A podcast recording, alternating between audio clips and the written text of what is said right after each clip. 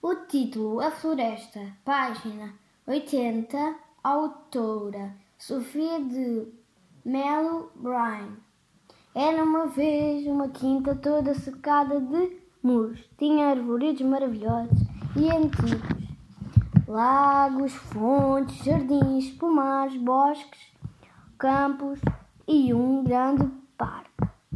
Seguindo por um pinhal que avançava quase até ao mar, a quinta ficava nos arredores de uma cidade. O seu pesado portão era de ferro ferrujado pintado de verde.